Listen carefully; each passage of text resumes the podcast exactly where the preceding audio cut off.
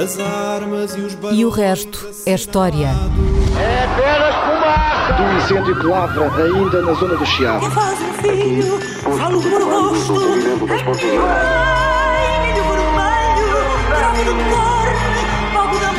Quer transformar este país numa ditadura. Não, não. Com João Miguel Tavares e Rui Ramos.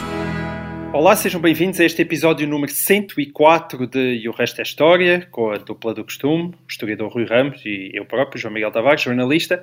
Embora 95 anos não seja propriamente uma data redonda, a verdade é que todas as datas são boas desculpas para falar de acontecimentos historicamente relevantes. E é esse o caso do golpe de Estado de 28 de maio de 1926, que colocou um ponto final na Primeira República, instaurou a ditadura militar e abriu a porta àquilo que mais tarde se chamaria Estado Novo, após a aprovação da Constituição de 1933. Para abrir o apetite sobre este tema, Rui, eu colocar-te duas questões.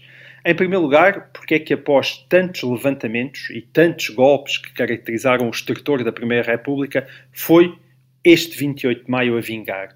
O que é que esse golpe teve de diferente de todos os outros? E em segundo lugar, pressupondo que o Marshal Gomes da Costa desempenhou um papel minimamente significativo no sucesso do 28 de maio, porque é que após uma marcha triunfal e pacífica, desde Braga até Lisboa, e após um desfile glorioso de 13 a 15 mil homens pela Avenida da Liberdade, apenas um mês e meio depois de tudo isto, estava o próprio Gomes da Costa a ser vítima de um novo golpe, a ser exilado nos Açores, tendo morrido três anos depois em Lisboa, eh, segundo se diz, aliás, em péssimas condições. Ah, Como é que isto se explica, Rui?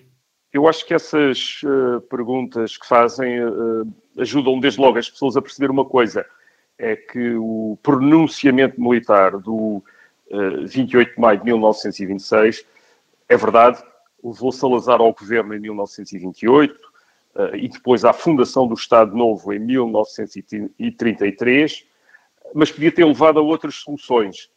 Um, aliás, a, a história de Salazar é interessante a este respeito. O, o Salazar apareceu logo nas uh, primeiras uh, semanas do 28 de maio. Foi logo convidado para fazer parte do governo, veio a Lisboa em junho de 1926 para o Ministério das Finanças, mas acontece que esteve apenas uns dias. Demitiu-se logo e foi-se logo embora.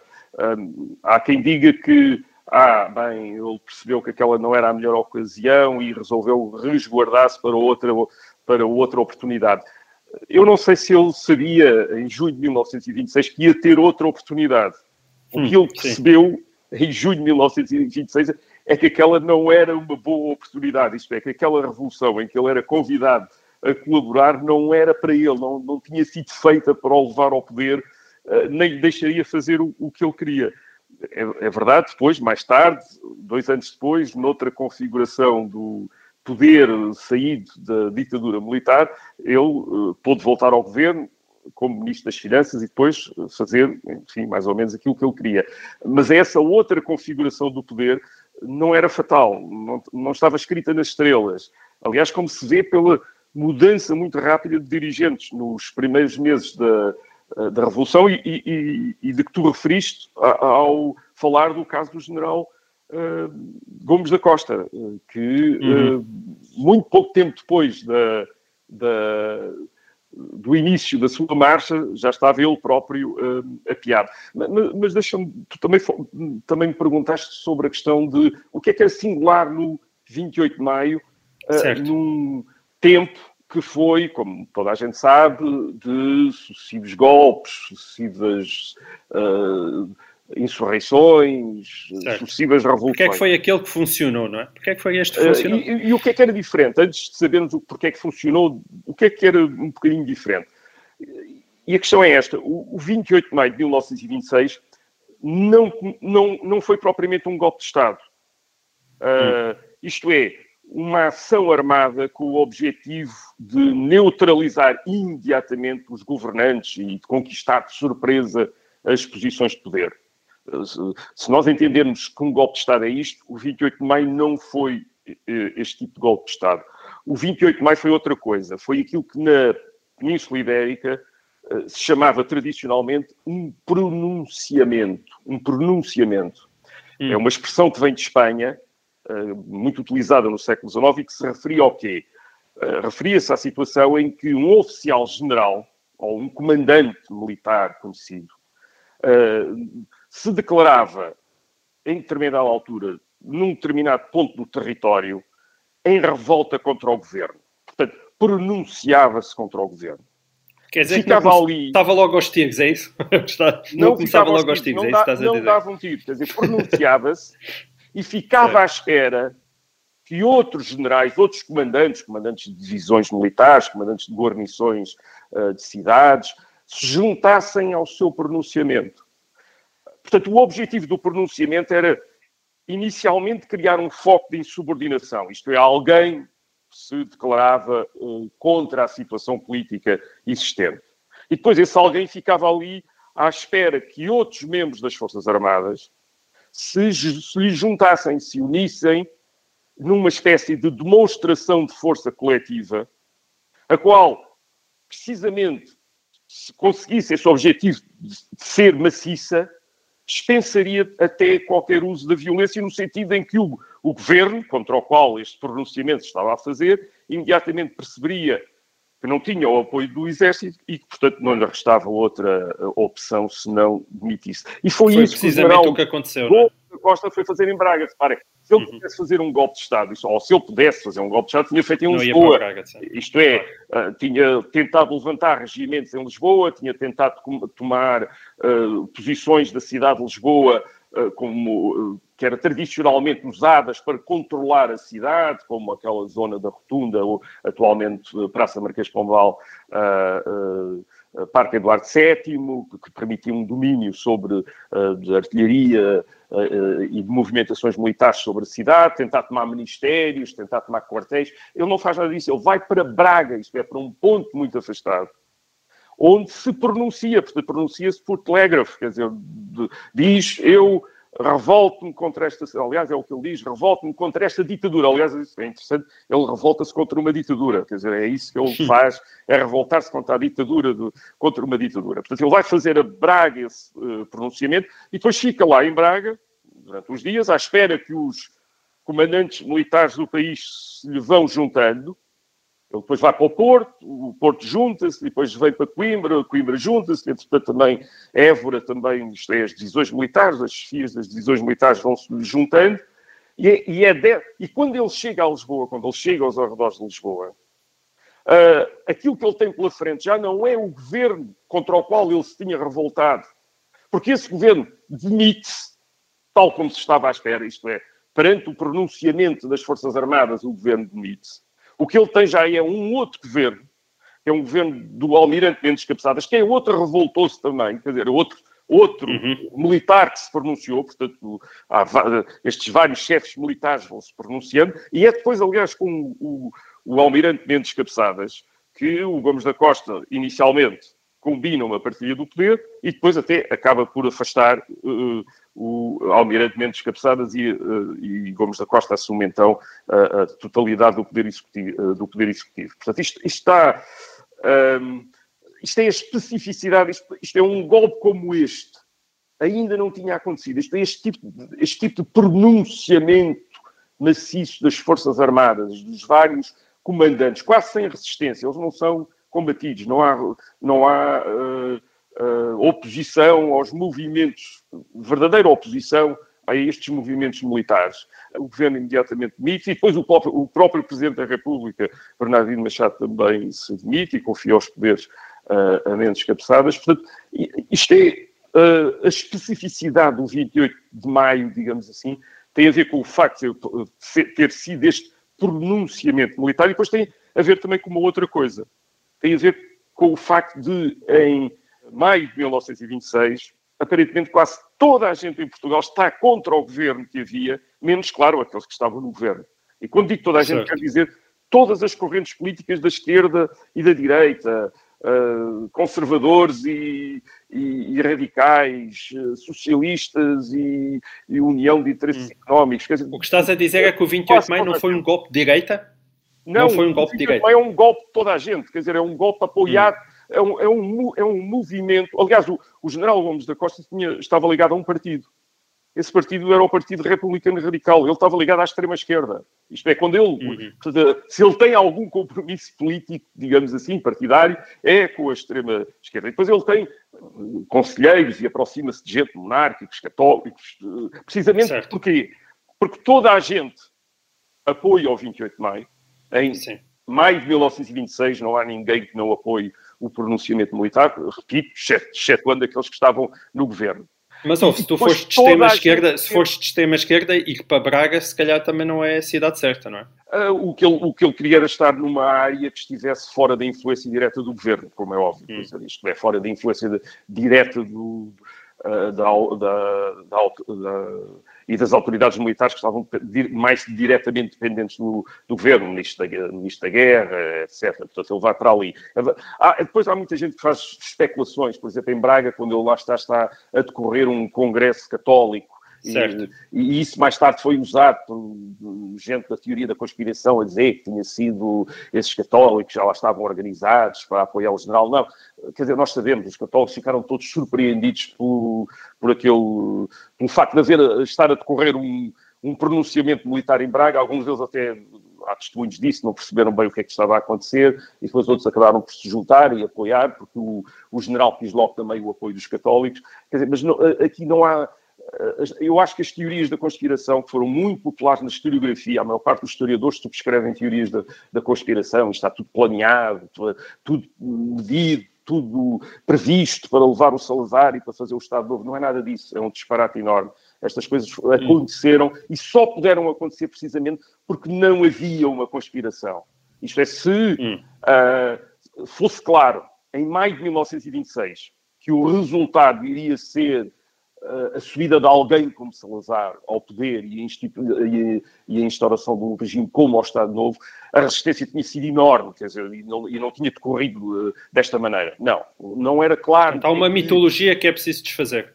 Acho que há uma, há uma sim, há uma mitologia. O, o, o, há vários mitos, aliás, até podemos começar por afastar esses mitos. O primeiro mito é aquele mito de que o 28 de maio Uh, que é um mito uh, posto a correr pela oposição ao Estado Novo, depois uh, de que o 28 de maio fosse ter uma, uma, democracia liberal, bem ordenada e funcional, uh, para instaurar não, não apenas uma ditadura, mas uma ditadura que tinha como fim instituir um regime não democrático.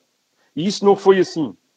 Uh, nem o regime republicano em 1926 era uma democracia liberal, bem ordenada e funcional, nem a ditadura militar inicialmente visou instituir um regime não democrático. Aliás, o general Gomes da Costa garantiu repetidamente que a ditadura só seria ditadura por, por o novo governo ir governar sem o Parlamento, mas que nenhuma liberdade seria suprimida, diz o general Gomes da Costa. Aliás, a censura só é uh, uh, imposta uh, meses depois. Portanto, inicialmente não há sequer essa limitação à liberdade de expressão.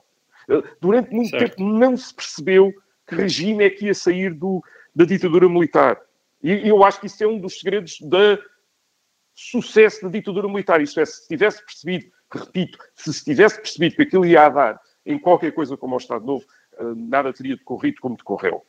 Eh, o segundo mito, e esse é o mito que foi posto depois a correr pelos defensores do Estado Novo e pelos salazaristas, de que o 28 de maio pôs termo a uma era de caos financeiro, de agitação política, e que teria sido substituída uh, imediatamente por uma situação autoritária, mas estável e bem gerida, mito total. Nada foi assim. Se alguma coisa o 28 de maio fez, foi inaugurar uma época de ainda maior desregramento financeiro, até 1928, e de caos e violência políticas tão grandes como antes. Hum.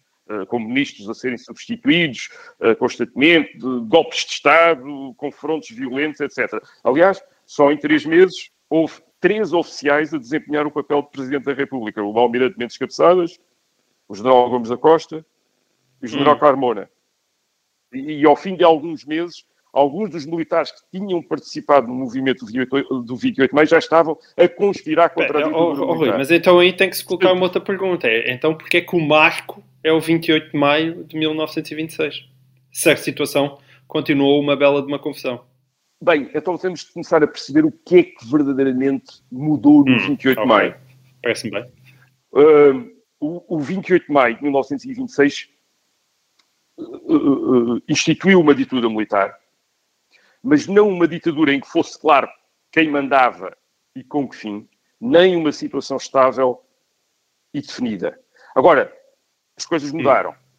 E mudaram no sentido em que a, a luta pelo poder, que até então se processava através do choque entre partidos políticos, passou a decorrer dentro da instituição militar e através de choques entre certo. militares. Portanto, isso já foi, isso já é uma grande mudança. Agora, como é que chegámos aqui? Isto é, como é que chegámos aqui? Aí temos de, uh, brevemente, claro, uh, recuar até ao início do regime da chamada Primeira República, 16 anos antes, uh, 1910, e perceber que esse, o que é que foram esses 16 anos. Esses 16 anos foram quase sempre o domínio de um partido. Uh, esse partido era o Partido Republicano Português, também conhecido por Partido Democrático, porque o grupo parlamentar desse partido se chamava Grupo Parlamentar Democrático, e portanto eles chamavam ao, ao PRP, Partido Republicano Português, também Partido certo. Democrático. O líder desse partido foi o Afonso Costa, e entre 1910 e 1926, portanto, durante os 16 anos da Primeira República, o PRP basicamente esteve quase sempre no poder, só saiu do poder à força, e sempre que foi afastado do poder à força, conseguiu voltar ao poder hum. também à força. Era o partido que se dizia continuador do antigo Partido Republicano Português, porque usava o mesmo nome, Partido Republicano Português. Uh, era o partido que queria que a República fosse uma ruptura com o passado, uh, sem concessões, por exemplo, à Igreja. Portanto, era o partido mais zeloso na defesa da lei da separação da Igreja e do Estado, que aliás tinha sido da autoria do Afonso Costa, o líder do PRP. Era também o partido mais ligado ao Grande Oriente Lusitano, essa corrente uh, da maçonaria. Foi também o partido que em 1916 levou Portugal à Primeira Guerra Mundial e era o partido que tinha conseguido dominar o Estado, controlava o Estado, e através do Estado tinha formado uma grande máquina política Uh, não apenas com muitos funcionários, muitas clientelas, mas também com o apoio de grupos armados. Uh, tinha uh, grupos civis armados, a chamada Formiga Branca, e depois tinha também uma espécie, nos anos 20, tinha uma espécie de exército privativo, que era a Guarda Republicana. A Guarda Republicana, que nesta, nos anos 20, no princípio dos anos 20, era uma espécie de guarda pretoriana do Partido Republicano, era verdadeiramente uma espécie de exército tinha efetivos numerosos, estava, estavam todos concentrados em Lisboa e uh, dispunham de meios uh, muito importantes. Tinha artilharia de campanha, tinha metralhadoras pesadas, portanto, era um, era um verdadeiro Sim. exército. E com estes apoios, o PRP dominava o Estado, era muito difícil tirar o, poder, o PRP do poder, era impossível. Ele, ganhavam sempre as eleições, eleições que obviamente nunca foram aceitas como livres e genuínas pelos adversários do PRP, eh, e de que, aliás, o Partido Republicano tinha afastado a maior parte dos cidadãos ao retirar em 1913 o direito de voto aos certo. analfabetos eh, e depois ao, ao deixar eh, fomentar a abstenção, a abstenção, as abstenções eram elevadíssimas, portanto, votava hum. muito pouca gente Uh, Rui, eu agora vou ter que. Te... Rui, e, agora cedo... uns retiram os votos, eu tenho que te retirar a palavra porque o, o tempo desta nossa primeira parte voou e já chegou ao fim. Nós voltaremos já a seguir com mais história sobre este golpe. Até já.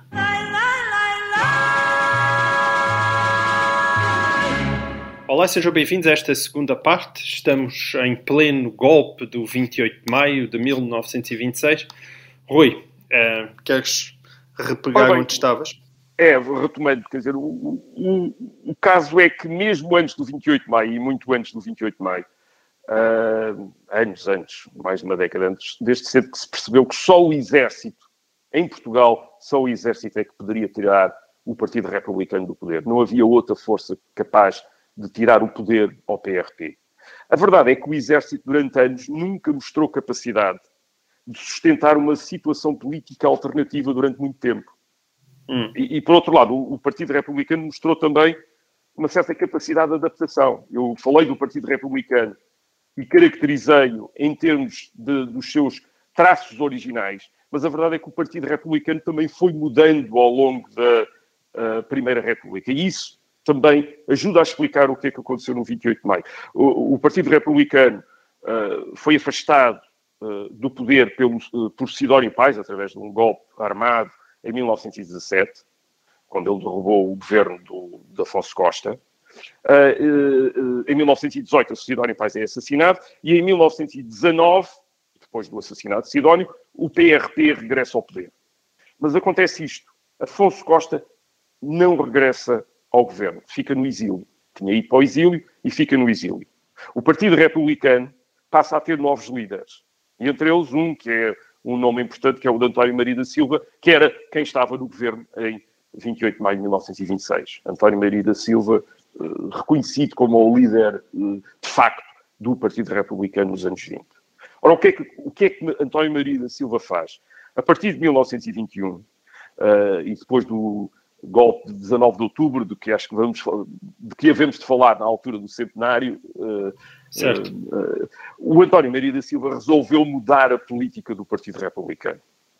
E o, o, o que é que ele fez? Ele, ele substituiu, de uma certa maneira, os grupos armados e a Guarda Republicana, enquanto apoios do Partido Republicano, pelo Exército, pôs o Exército a manter a ordem e a, e a tentar limitar e a acabar com a violência política.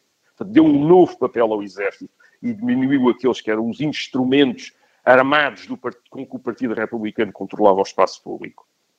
Fez ainda uma, uma outra coisa extraordinariamente importante. Pôs termo, como ele diz, à guerra religiosa em Portugal. Ele aceitou uma revisão da lei da separação da Igreja e do Estado que ia ao encontro, de, em, parcialmente, das aspirações da Igreja, de modo a apaziguar a opinião católica no país. Isto é, a reconciliar o regime com a massa católica do país. E, sobretudo, fez também uma outra coisa que foi deu prioridade ao equilíbrio das contas públicas. Isto é, passou a ser a grande prioridade do governo. Isto, isto é interessante porque muitas das coisas que são criticadas à República, o Partido Republicano já estava a tentar emendar. Portanto, nós, nós estamos nos anos 20, é os anos do uhum. pós-guerra, uh, anos de inflação, da agitação laboral, do descontentamento da classe média provocada pela inflação. Portugal não está em, boas condições, está no, um dos piores momentos de divergência em relação à Europa em termos do seu desenvolvimento económico. Eh, há sinais preocupantes por todo lado. Na Rússia há um governo bolchevista desde 1917, na Itália há um governo fascista desde 1922, em Espanha também há uma ditadura desde 1923, a ditadura de Primo de Rivera. Ou seja, há horizontes para além da democracia liberal e parlamentar e, portanto, há a ideia de que é preciso fazer alguma coisa para, eh, de alguma maneira, manter o liberalismo em Portugal, a cultura liberal em Portugal. E o António Maria da Silva parece convencido que a melhor maneira de tentar defender esses eh, princípios, esses valores uh, uh, liberais que muitos republicanos subscreviam, era o de reconciliar a República com o país conservador e católico, isto é, tentar Sim. integrar na República esse país conservador e católico. Mas já, já, bem, já vai tarde, é isso?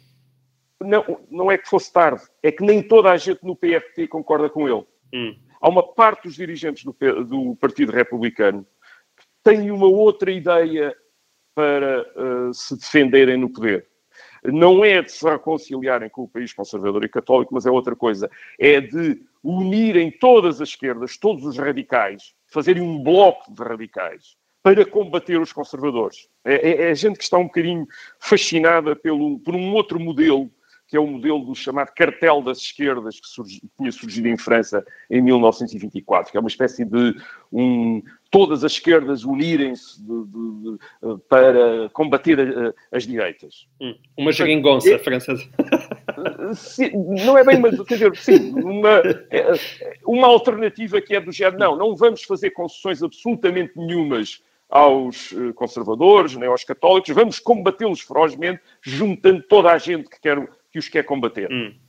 Portanto, e vamos fazer aqui um governo pá, decidido, determinado a, a, não fazer concessões. E esta, hum. esta divisão dos dirigentes do Partido Republicano levou à cisão do Partido Republicano. Em 1925, o Partido Republicano parte-se em dois. Entre hum. o partido do António Maria da Silva, que se continua a chamar Partido Republicano Português, e, um, e o partido de um outro líder, que, é, que se torna o principal rival de António Maria da Silva, que era o José Domingos dos Santos, e que funda um outro partido, que é o Partido da Esquerda Republicana. Uhum. O, que é que isto, o que é que isto significa? Isto significa que aquela grande máquina, que era a base de sustentação do regime, o Partido Republicano, está partido ao meio, partiu-se. O, a coluna que sustentava a Primeira República quebrou-se, caiu, uh, está feita em duas metades. E hum. pior, a esquerda republicana, que fica fora do poder, porque quem, quem, se mantém no poder é o António Maria da Silva, em 1926, é ele que é o, o chefe do governo. A esquerda republicana passa a conspirar contra os seus antigos correligionários, contra o António Maria da Silva, os António Marias da Silvistas, como eles diziam, hum. passa a conspirar com, com, eles e com toda a gente. Isto é, eles não só estão só aliados, estão aliados ao Partido Comunista Português, que era, tinha sido fundado em 1921, a esquerda republicana uh, dá-se com o Partido uh, Comunista uh, Português, mas também se aliam à direita. À direita monárquica, à direita católica, porquê? Porque eles estão disponíveis para se aliar com quem quer que seja para derrubar o António Maria da Silva, custo custar. E por outro lado, e agora podia-se dizer, bem, mas então as direitas conservadoras, católicas e monárquicas têm ali o António Maria da Silva uh, disponível para fazer, uh, enfim, para ser mais tolerantes, é? para claro. ser mais. Uh, vão aceitar isso? também não. Porquê? Porque as, as direitas conservadoras e monárquicas não confiam no Partido Republicano. Isto é, veem que o António Maria da Silva tem outras políticas, mas não têm confiança em que essas políticas se mantêm. E além disso, tal como a esquerda republicana, também ressentem o facto de ser o Partido Republicano a querer continuar a mandar mesmo quando a política é mais tolerante. Isto é porque, atenção, o Partido Republicano queria ser mais tolerante, mas não queria deixar o poder.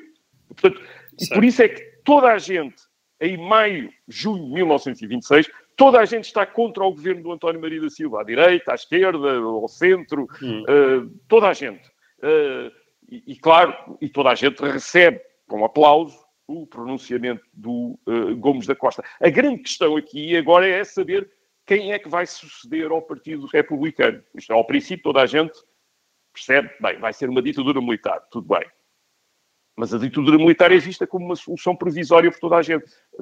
Há uma ideia de que é o exército não se pode tornar um regime político. Eh, porque se o exército se torna um regime político, as divisões, as discussões políticas passam a ser dentro das Forças Armadas.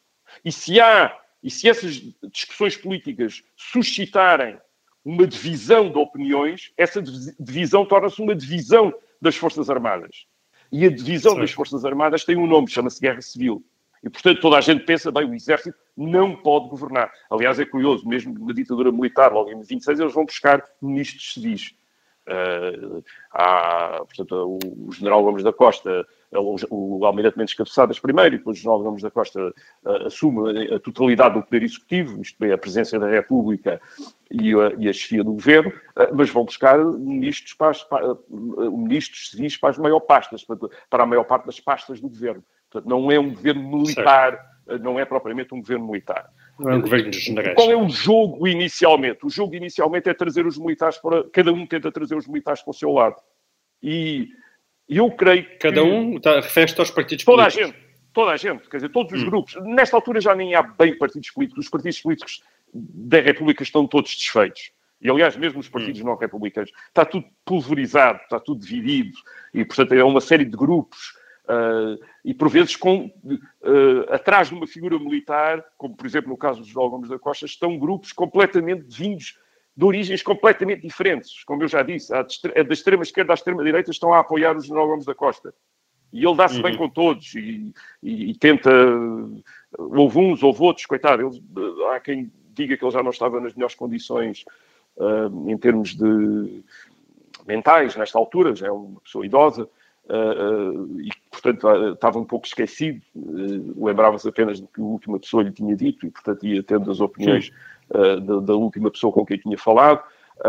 enfim, talvez também não fosse tão, tão assim, tão caricatural assim, mas, mas sem dúvida que ele era uma pessoa que estava a tentar conciliar coisas com, que não tinham nada a ver umas com as outras e estava a tentar conciliá-las, a tentar arranjar uma fórmula que permite ter, ter o apoio dos católicos, o apoio dos radicais, o apoio da extrema-esquerda e o apoio da extrema-direita e o apoio do centro e ter toda a gente uh, ali.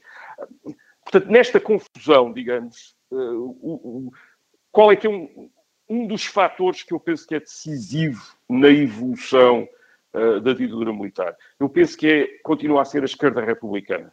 A esquerda republicana é, de facto, um grupo ambicioso, um grupo que julga que tem uma ideia uh, ganhadora, que tem uma solução, uh, e é a esquerda republicana que se dedica com mais força a pressionar e depois a tentar derrubar a ditadura militar para a substituir por um governo, claro, da esquerda republicana.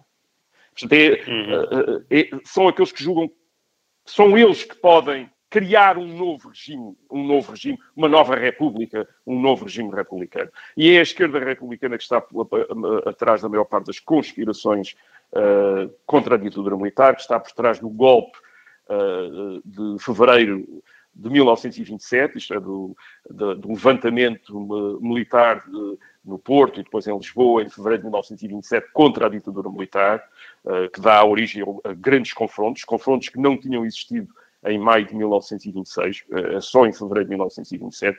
E eu creio que esta, este combate uh, intransigente da esquerda republicana contra a ditadura militar, atenção, um combate contra uma ditadura militar que, ao princípio, a esquerda republicana tinha recebido bem, na medida em que tinha sido para derrubar o António Maria da Silva. Mas a esquerda republicana queria ir para o poder e não estava disponível para deixar eh, a ditadura militar eh, durante muito tempo lá. Eh, estava hum. decidida a ir. E, e, portanto, é, esta pressão da esquerda republicana, eu, eu creio que vai empurrar a ditadura militar cada vez mais para a direita, para as mãos hum. dos nacionalistas, uh, para as mãos dos integralistas, para as mãos dos uh, monárquicos, para as mãos dos católicos.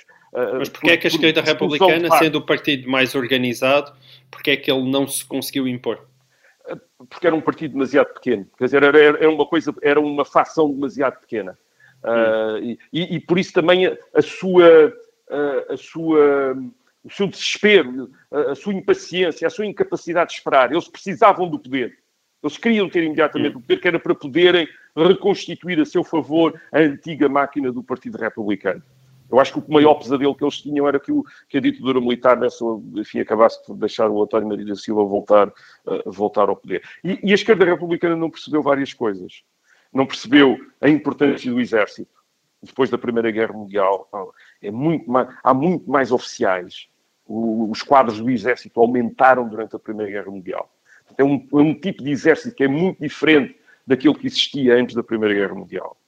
Dentro uhum. desse exército há um grupo de jovens oficiais com uma ideologia de direita que não existia antes da Primeira Guerra Mundial. E, e esses jovens oficiais têm uma coisa que o uh, PR, com que o PRP nunca se tinha defrontado até, uh, até esta altura, que era um, um grupo de jovens oficiais que está que quando há uma revolta do PRP estão disponíveis para combater. Isso viu-se em fevereiro de 1927.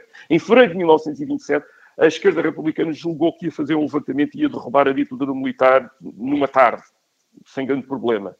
Num dia, para aí, uh, derrubava. Hum. Tinha sido assim sempre uh, que eles tinham conseguido fazer até então. E desta vez não conseguiram. E não conseguiram porquê? Porque encontraram pela frente estes estes chamados os jovens tenentes, os tenentes de maio, uma, uma espécie de equivalente dos capitães de abril de 1974, com uma, com uma ideologia completamente diferente, que são gente agarrida entre eles está o Humberto Delgado, está o Henrique Galvão, está muita gente que depois até vai combater o, o, o Estado Novo. Uh, e são, é gente agarrida e que não quer o regresso destes, destes, uh, destes uh, dirigentes republicanos ao poder e que está disponível para combater nas ruas, e combatem mesmo nas ruas as revoltas do PRP. E depois a, a, esquerda republicana também não percebeu outra coisa, não percebeu o medo que tudo isto fez a católicos, a moderados, numa época, como eu disse, em que há o bolchevismo na Rússia, uh, em que há movimentos anticlericais outra vez em, em, em França, e, e estas, opini estas opiniões dos conservadores, dos católicos, conservadores e católicos tenderam a encostar-se à ditadura quando viram esta esquerda republicana a tentar tomar o poder. Deram um apoio à ditadura, começaram a, a identificar-se com a ditadura porque tinham medo do que seria um regime da esquerda republicana. E, e, finalmente, há, há um modo até curioso como a própria esquerda republicana ao encurralar a ditadura militar. E eles conseguiram, uh, por exemplo, uh, tornando inviável o, o, empréstimo que a ditadura militar, depois em 1927-28, tentou fazer junto da Liga das Nações para sanear as finanças uh, portuguesas. A Liga das a Sociedade das Nações era o assessor da ONU, da Organização das Nações Unidas, tinha saído da, da Primeira Guerra Mundial. Uh, e, e, e, a ditadura militar, e, e, tinha também uma espécie de, uh, enfim, prestava auxílio financeiro a países que estivessem em dificuldades.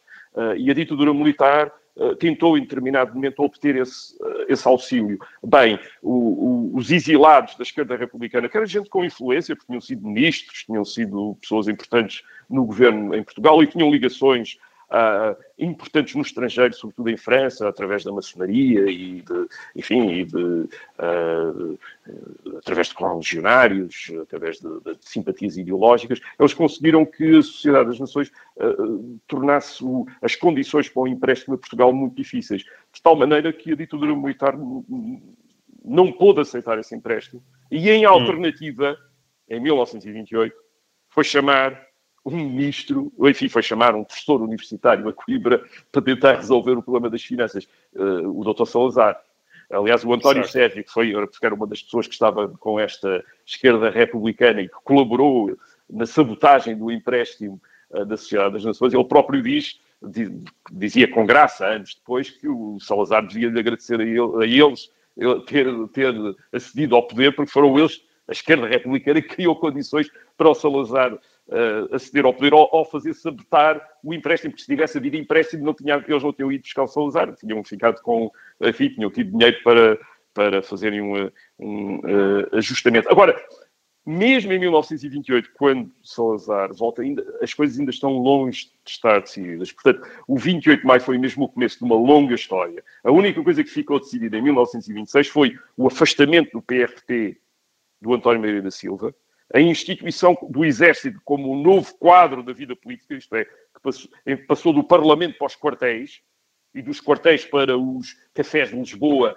onde os oficiais se juntavam, como o Café Martim da Arcada, que era que se tornou uhum. uma espécie de um parlamento do novo regime militar, porque eram dos oficiais iam todos uh, tomar uh, bebidas e estavam lá na conversa e iam decidindo quem é que havia de estar no governo e quem é que não havia de estar no governo. Agora, tudo isto foi uma situação historicamente instável, incerta, que demorou cinco anos até se ter a certeza de onde é que tudo iria parar. Portanto, às vezes a história não, é feita, não fica feita toda de uma vez e, e, não vale a pena introduzir aqui teorias da conspiração a dizer que havia uma mão por detrás de tudo isto logo em 1926 para levar ao Estado Novo. Não havia.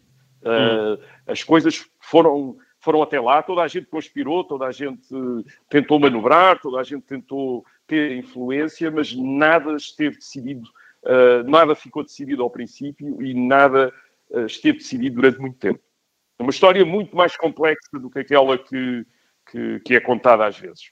Muito bem. Rui, olha, nós eh, chegamos ao final uh, do nosso tempo, com o 28 de maio. E, portanto, se calhar ficamos por aqui e despedimos dos nossos ouvintes e voltamos uh, para a próxima semana. Até lá. Muito obrigado.